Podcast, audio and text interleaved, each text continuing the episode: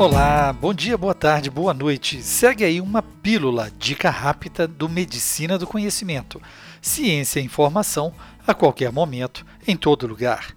Eu sou Pablo Guzmán, o anestesiador, e compartilhar é multiplicar. Cada vez mais falamos sobre aumentar a qualidade cirúrgica, ou seja, acelerar a recuperação do paciente, reduzir complicações e tempo de internação hospitalar. Essa iniciativa de otimização da recuperação do paciente culminou na fundação da Sociedade do ERAS, Enhanced Recovered After Surgery o ERAS é composto por um protocolo assistencial perioperatório que demonstrou ser viável e seguro, reduziu a morbidade e não aumentou a taxa de reinternação hospitalar. Em recente publicação, é relatada a experiência da Espanha na implementação do ERAS, resultando na redução do tempo de internação hospitalar nas cirurgias bariátricas. Para o sucesso do ERAS, são necessários cuidados pré, intra e pós-operatório, sendo fundamental a integração entre cirurgião, anestesista e outros profissionais. A diretriz do ERAS em cirurgia bariátrica traz diversas indicações perioperatórias, sendo muitas das medidas atribuídas à ação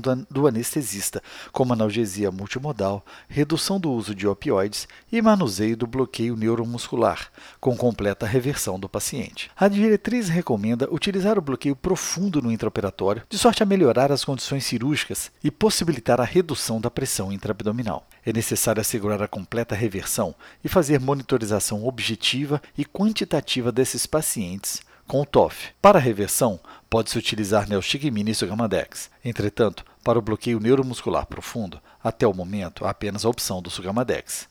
A neostigmina não reverte o bloqueio neuromuscular profundo, além de apresentar redução da ação do diafragma e gênio glosso, aumentando a incidência de complicações respiratórias no pós-operatório. As diferentes musculaturas do corpo têm diferentes sensibilidades ao bloqueador neuromuscular.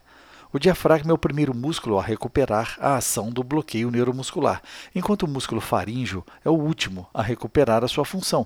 Isso pode resultar na obstrução da via aérea superior no pós-operatório em casos de paralisia residual. Desta forma, a reversão completa ao final da cirurgia videolaparoscópica com bloqueador neuromuscular profundo é realizada com Sugamadex, sendo assim recomendado pela diretriz do ERAS para cirurgia bariátrica. Escolha sua plataforma e ouça mais podcasts e siga pelo Spotify, iTunes, SoundCloud e YouTube. É muito importante seu feedback. Você pode entrar em contato conosco e sugerir até mesmo o próximo tema. Fique ligado nas redes sociais, Twitter, Facebook e Instagram, Medicina do Conhecimento. Afinal, compartilhar é multiplicar.